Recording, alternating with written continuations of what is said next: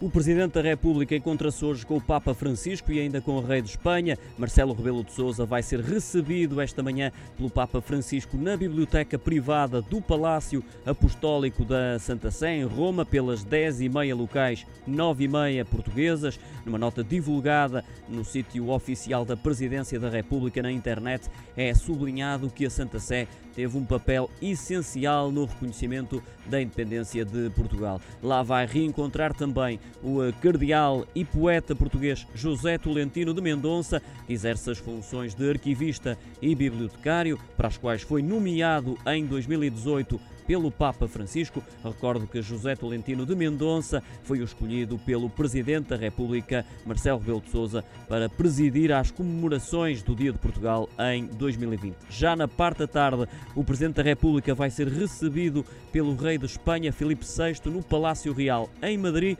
pelas 18 horas locais, 17 em Portugal, de acordo com a agenda divulgada à comunicação social.